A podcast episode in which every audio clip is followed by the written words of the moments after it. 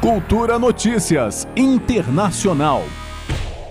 O primeiro-ministro do Reino Unido, Boris Johnson, renunciou ao cargo depois de um enorme desgaste em seu governo. A renúncia ocorre apenas três anos depois que ele sucedeu Theresa May em uma disputa interna da liderança conservadora. O primeiro escândalo a atingir o governo de Boris Johnson foi o vazamento de imagens das festas promovidas por ele na sede da administração britânica durante o auge da pandemia, quando a população era obrigada a cumprir o lockdown.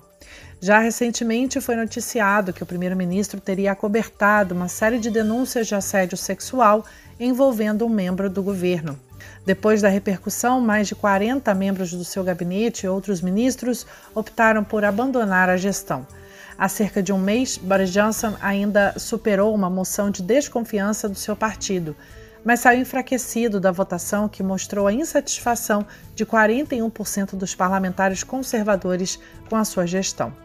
Depois disso, ele convocou o partido e o país a seguirem em frente e se concentrarem na economia em dificuldades no Reino Unido e na guerra da Ucrânia. Mas as alegações de má conduta sexual contra esse alto funcionário do partido selaram o destino do político.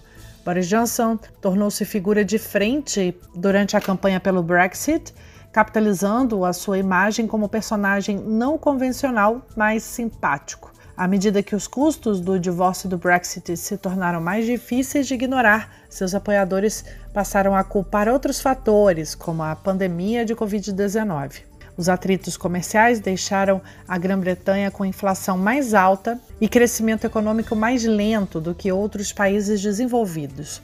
O governo está ainda legislando para anular partes do acordo comercial com a União Europeia apenas 18 meses depois que Johnson o assinou. Depois da renúncia, Boris Johnson segue à frente da gestão até que um sucessor seja escolhido.